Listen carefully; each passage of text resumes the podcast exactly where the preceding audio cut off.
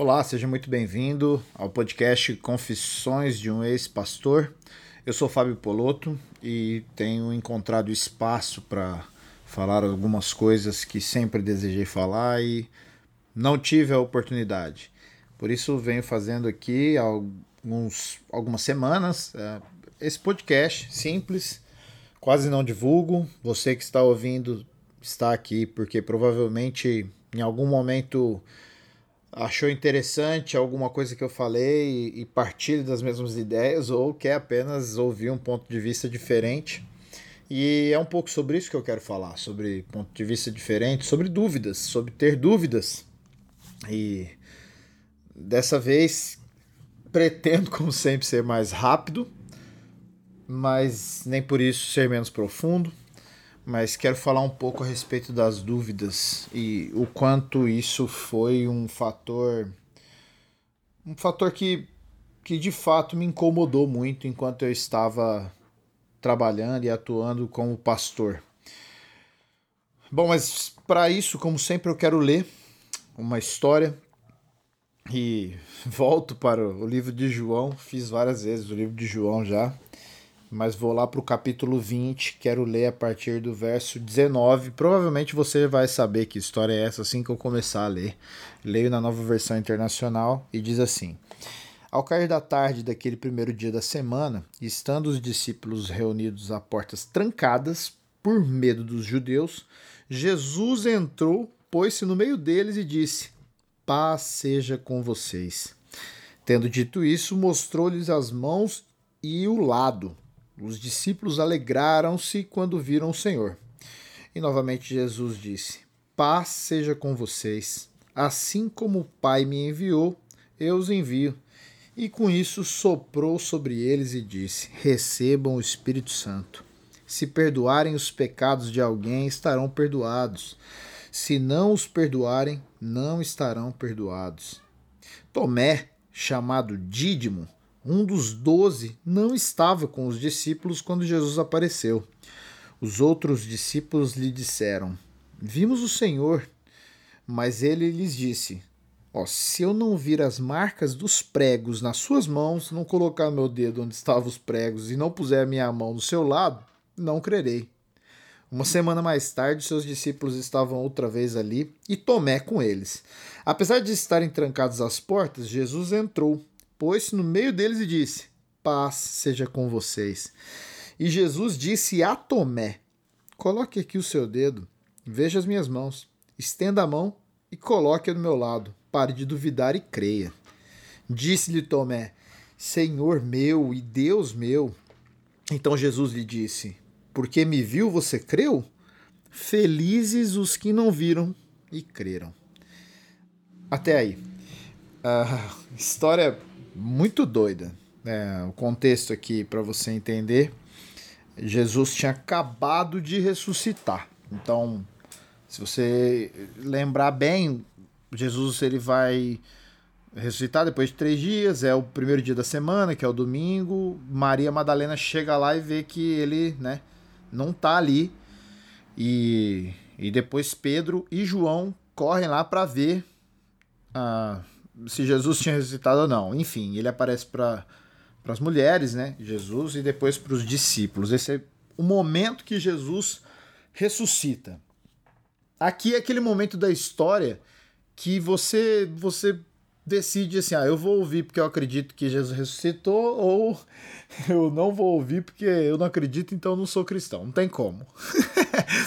Acreditar nessa história aqui é, é uma coisa que define se você se aproxima da fé cristã ou não. Porque acreditar que um homem ressuscitou depois de três dias é um milagre absurdo, né? Então, começa por aí essa história e Jesus aparece para essa galera e mostra, e muito doido isso, o cara mostrar a mão onde tava os pregos, né? Provavelmente uma cicatriz ali. Os caras reconheceram que era Jesus.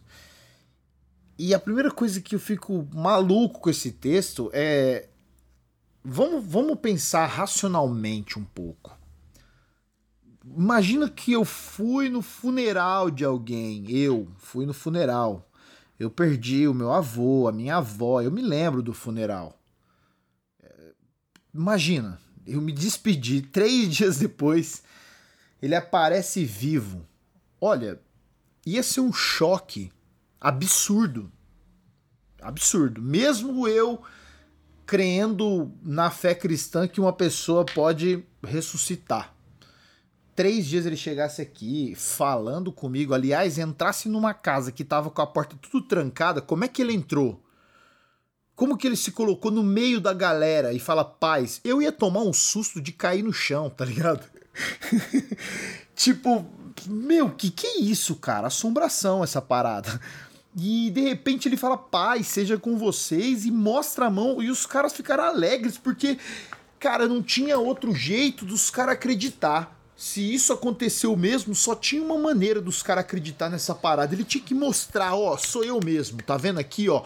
Os caras me colocaram lá, ó, tá vendo isso aqui? A cicatriz tá aqui, sou eu. Eu sou o cara que morreu e eu ressuscitei.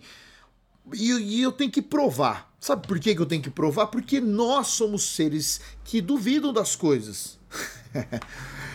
a nossa natureza é questionar. A nossa natureza é perguntar, é saber o que está acontecendo ao nosso redor, é saber o que está acontecendo dentro de mim, é saber o que aconteceu com a pessoa que está falando comigo. É duvidar sempre.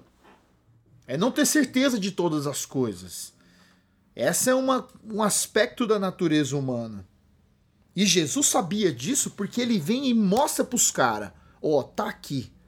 Tô te provando por A mais B. Agora para e pensa. Ele vai e faz isso. Um dos caras não tá lá. Tomé. O cara não tá nesse rolê que todo mundo viu.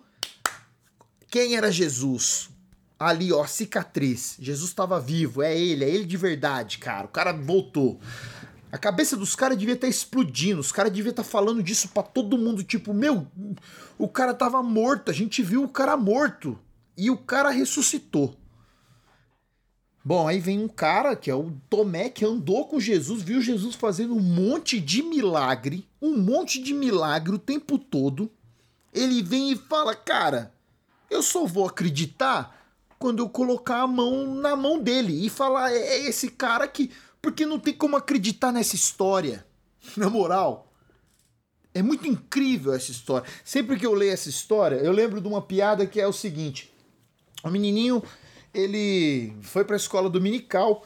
Ele chega na escola dominical lá e aprende um monte de coisa. E aí, no caminho para ir embora, a mãe e o pai pergunta: E aí, Fulaninho, o que é que você aprendeu na escola dominical. Ah, aprendi uma história super legal de um, de um cara que chamava Moisés. Ah, é, meu filho? Que lindo! E o que, que o Moisés fez? Ah, o Moisés, ele tinha um pessoal perseguindo ele lá, um povo do exército, e aí ele viu que na hora que ele chegou tinha um mar na frente dele, ele pegou e, e chamou no walkie-talkie o reforço, veio um monte de helicóptero, um monte de navio, e, e aí eles conseguiram passar o mar em segurança pro outro lado e ele libertou o povo. Aí a mãe e o pai arrepiou do pé à cabeça e falou: Meu Deus, o que que estão ensinando pro meu filho? E ela falou: Filho, isso não tem nada a ver, isso é uma mentira. Aí o moleque fala assim pra mãe e pro pai: Mentira? Se eu contar o que a tia falou lá na salinha, que você não vai acreditar mesmo. Cara, porque essas histórias elas são incríveis e a gente duvida das coisas o tempo todo. E Tomé duvidou dos caras aqui e ele falou: "Eu preciso ver, eu preciso tocar, eu preciso ter certeza". Porque a estratégia de Jesus com os caras foi chegar e já provar de uma vez. Então o cara que não tá lá é natural que ele duvide. É natural que ele duvide e ainda ele não viu por uma semana. Uma semana depois, imagina tanto que esse cara duvidou dos caras. Poxa, amigo e amiga, eu duvido de uma coisa, se eu fico com isso na cabeça, eu, eu perco até o sono às vezes. Como que Tomé passou esses dias? E de repente, Jesus aparece ali e Jesus fala: Tomé, porque ele já sabia disso, que Tomé tava com precisava ver aquilo. Ele fala: "Coloca aqui o dedo, vê aqui a minha mão". E aí a resposta de Tomé é, é, é uma coisa linda. Ele fala Senhor meu e Deus meu. Ele está falando assim: Jesus é Deus, você é o meu Deus. Isso é a base. A base da fé cristã é reconhecer que Jesus é Deus, é Messias, é Deus entre nós. É ele, o próprio Deus, e Tomé fala isso pro cara. E Jesus dá uma resposta muito muito, muito, muito profunda. Ó, oh, você tá falando isso porque você me viu e creu. Imagina a felicidade de quem nunca vai me ver e vai crer. E aí você fala, meu Deus do céu. O que, que essa história tem a ver com o que eu quero falar? Eu te respondo. Porque para mim sempre pintaram um Tomé em primeiro lugar que era um cara que estava duvidando. E o fato dele duvidar fazia de Tomé uma pessoa inferior aos outros discípulos. Eu fiquei ouvindo algumas pessoas falando de Tomé durante muito tempo e isso influenciou muito a maneira como eu enxergava quem era Tomé. Ah, Tomé é aquele cara lá que fica duvidando o tempo todo. Ah, o Tomé, ah, qualquer pessoa dentro da igreja que fala assim: não, é, eu, eu tô, não sei se Deus existe, vai. Aí os caras, ah, Tomé, tá duvidando, né, Tomé? Ô, Tomé. Então você não pode ter dúvida que se você já, é, já tem um apelido meio sarcástico para você. E eu, eu confesso que eu sempre duvidei de tudo, cara. Eu pergunto o tempo todo. Não à toa eu sou psicólogo. As pessoas passam tempo comigo. Em 50 minutos eu pergunto o profundo do que ela tem para falar. Eu quero saber exatamente o que ela tá acontecendo com a vida dela, porque eu tenho que duvidar de tudo. Eu tenho que falar, será que aconteceu? O que, que aconteceu? Por que, que não aconteceu isso? Entende? Eu tenho que não ter certeza de tudo até entender todos os fatos. Porque se eu fizer uma pergunta e ela me falar uma coisa simplória e eu deduzir que aquilo ali é o ponto final, eu tô sendo um péssimo profissional naquilo que eu me propus a fazer. A dúvida sempre esteve em mim e hoje a dúvida faz parte do que eu faço. A dúvida me fez, inclusive, buscar a Deus naquela época e me faz buscar a Deus até hoje. E a carga negativa que foi colocada sobre Tomé me incomodava muito e me incomoda até hoje. Essa é a primeira coisa que eu quero confessar e falar. Eu duvido o tempo todo. Duvidar vem de dúbio. Dúbio vem de, de, do latim dubitare, é não ter certeza, é hesitar. Vem de dúbios aquele que hesita entre duas possibilidades. É quando alguém te fala assim: você quer um tablito ou você quer uma barra de talento de amêndoas meio amargo? Aí eu não consigo escolher de uma vez. Eu duvido, eu falo: meu Deus, eu tô hesitando, o que, que eu escolho? Será que é verdade que estão me oferecendo as duas coisas que eu mais gosto de doce ao mesmo tempo? Ai meu Deus do céu, sabe aquele pane no sistema? Cara, eu sempre fui assim. Mas dentro da igreja, eu percebi que era meio difícil poder ser assim. Como que eu falo num púlpito ou falo para minha ovelha que às vezes eu duvido que Deus exista?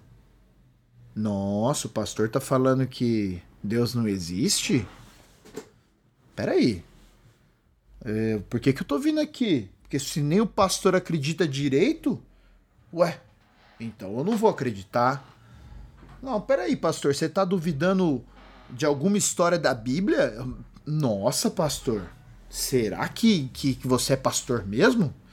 É melhor a gente não, não ficar nessa igreja. Não vamos dar o dízimo aqui, não. Porque afinal, se você duvida, você nem tem fé.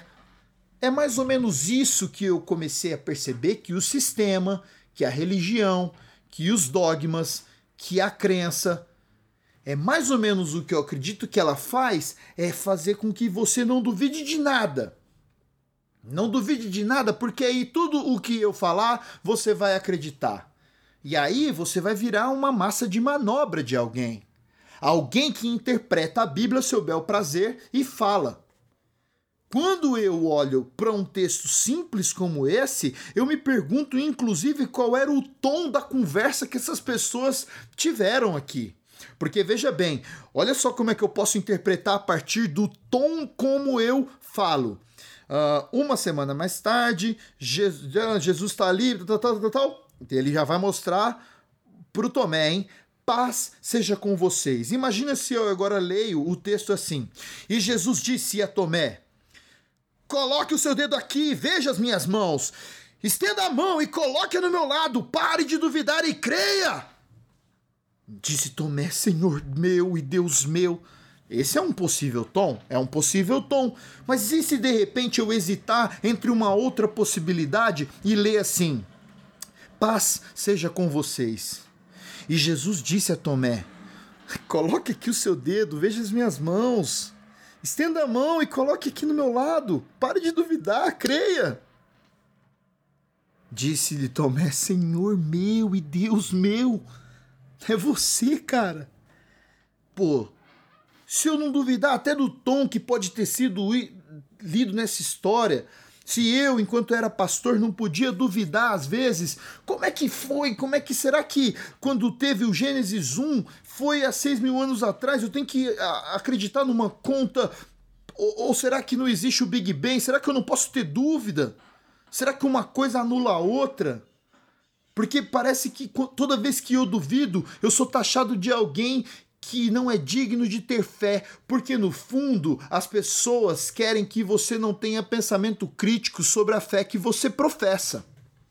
Porque é muito mais fácil manipular.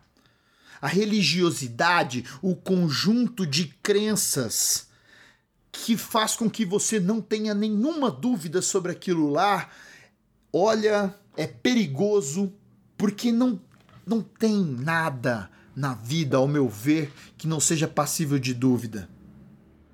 Eu não sei. Pode ser que eu não morra, sabe lá Deus. Pode ser que eu não experimente a morte. Porque a partir de uma fé cristã, pode ser que haja o, o apocalipse amanhã e eu seja um daqueles que as escrituras falam que não vai experimentar a morte. Então eu não posso ter certeza nem da minha morte mais. Isso quer dizer que eu tenho espaço para dúvida.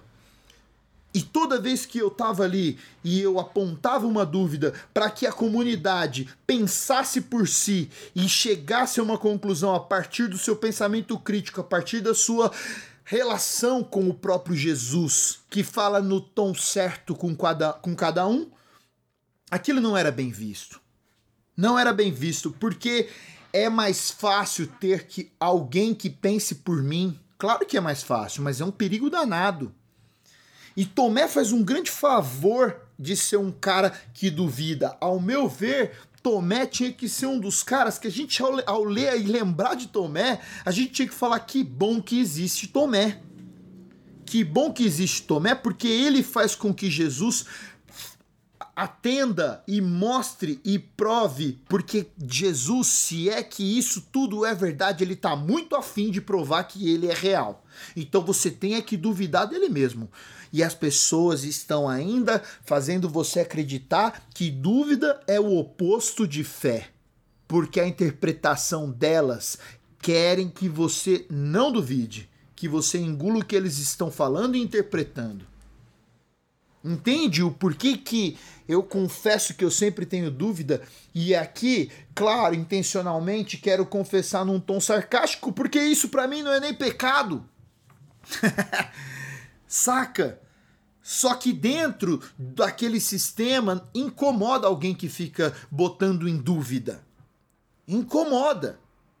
Incomoda porque a gente não entendeu que o oposto de fé não é a dúvida, é o medo porque o medo paralisa, a dúvida me faz avançar. Porque já que eu não tenho certeza, então eu vou buscar a minha certeza. Então não há, não há fé se não houver dúvida. E dentro da dúvida, e se um pastor faz as perguntas porque você tem dificuldade de fazer as perguntas e ele pode te dar a possibilidade de questionar, inclusive a ele mesmo, ele está fazendo um trabalho maravilhoso porque ele está criando a oportunidade de você desenvolver um pensamento crítico, que é justamente uma habilidade fundamental para formar um cidadão consciente. Porque isso o fato de você ter pensamento crítico oferece suporte para que você tome as decisões equilibradas. Consegue entender? Isso, quando você tem um pensamento crítico, você afasta todas as crenças pessoais e analisa ali a questão. Você olha de fora Eu sempre falo isso para os meus pacientes. Vamos fazer o seguinte: vamos olhar toda essa história que você está me contando a partir da sua perspectiva e vamos afastar o quadro e ver se você vai ver de uma outra maneira, com uma outra possibilidade. A dúvida? A dúvida é excelente. Vamos botar em dúvida que o que você fez ou me falou que fez é correto dentro do seu padrão de moral e ética. A dúvida sempre me moveu a perguntar se Deus existe ou não, se a história de Jesus, um homem que morreu e ressuscitou, é real ou não. É, é a dúvida que me fez buscar é a dúvida que me move, me faz buscar o tempo todo a entender se tudo o que eu sei até agora é nada ou é tudo mesmo e falta coisa. É a dúvida que me faz me perguntar todo santo dia o porquê que eu estou aqui e é isso que me move em direção, em direção a responder isso. E então eu quero falar de dúvida e trouxe a história aqui de Tomé porque eu me senti muito reprimido dentro de um sistema e eu percebi que há um sistema. Algumas coisas parece que não podem ser ditas. Então a sua dúvida não é legal que ela venha à tona. Você não pode duvidar. Isso foi muito cruel comigo. Porque eu tinha tanta dúvida que eu queria dividir minha dúvida no púlpito. Vai que alguém sabe a resposta, tá ligado? Poxa, cara, quem diz que só eu, enquanto pastor, sou voz de Deus? Vai que no meio de uma pergunta minha, alguém levanta lá no meio da igreja e fala: pô, mas isso aí eu sei. ah, isso aí que você tá perguntando, eu sei o que, que é, eu vivi isso aí. Pronto, aí o cara tá me mostrando a mão e, e, e a cicatriz dele, tá entendendo? Ele pode me provar. E eu tô super aberto, porque quem disse que Deus tem que se revelar só pra, pra um? Jesus se revelou para todo mundo lá. Uma semana depois ele voltou lá para se revelar para um cara. Um cara. Ele voltou lá para se revelar para esse cara. Então Jesus ele quer se revelar para todo mundo, não só pro bonitão do pastor e da pastora e do líder. E tá tudo bem se o cara tiver dúvida também, porque justamente o fato dele duvidar é que vai fazer ele investigar para saber se isso aqui é uma verdade ou é uma balela.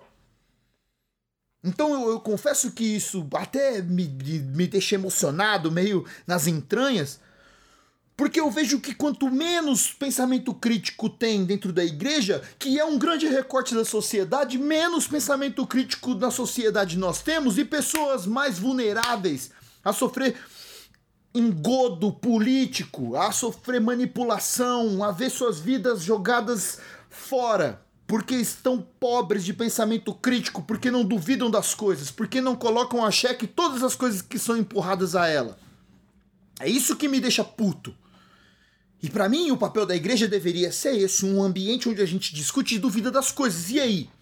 Será que o que a gente está vivendo aqui é isso mesmo? É tá certo? Enquanto comunidade? Será que aquilo que o pastor falou tá certo mesmo? Pô, será que ele falou para mim aqui que se eu não der meu dízimo, então vou ficar pobre? Qual é? Onde está escrito? Eu vou duvidar. Quero ir lá, me mostra aí. Me mostra aí. Que, onde que tá escrito isso daí, pastor?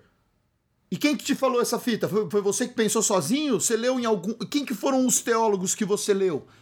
Quais interpretações você tá lendo? Quem que você tá ouvindo? Com quem que você tá saindo? Não é a Bíblia que diz, diga-me com quem tu andas e diz e diga-me quem tu és? É a Bíblia que fala. Então vamos duvidar das coisas para ver com quem que o senhor está saindo quando estuda. Porque você não pode ser o dono da verdade. A igreja de Jesus não é do pastor, não é da pastora. E aí também, se a gente fala que Jesus é, é, tudo isso que, que a Bíblia fala que ele é, ele também é o rei do universo. Então, logo a gente tem que ver que o sistema social tem que obedecer um padrão de acordo com aquilo que a gente crê. Então a gente tem que duvidar das coisas que são impostas a gente, até politicamente. Uma pausa. Com um som muito triste. Já que eu tô falando de Brasil, que é o som de uma sirene. Eu não posso botar em dúvida coisas concretas. Como, por exemplo, a eficácia da ciência a partir da vacina. Eu não posso engolir uma história que é provado cientificamente que não é. Imagine eu, quando eu vi pela primeira vez um osso de dinossauro gigante, gigante na minha frente. Um negócio absurdo. Quando eu tava lá no Museu de Londres e eu falei: Poxa, e tem gente ainda me falando que isso aqui é uma mentira, que eles nunca viveram.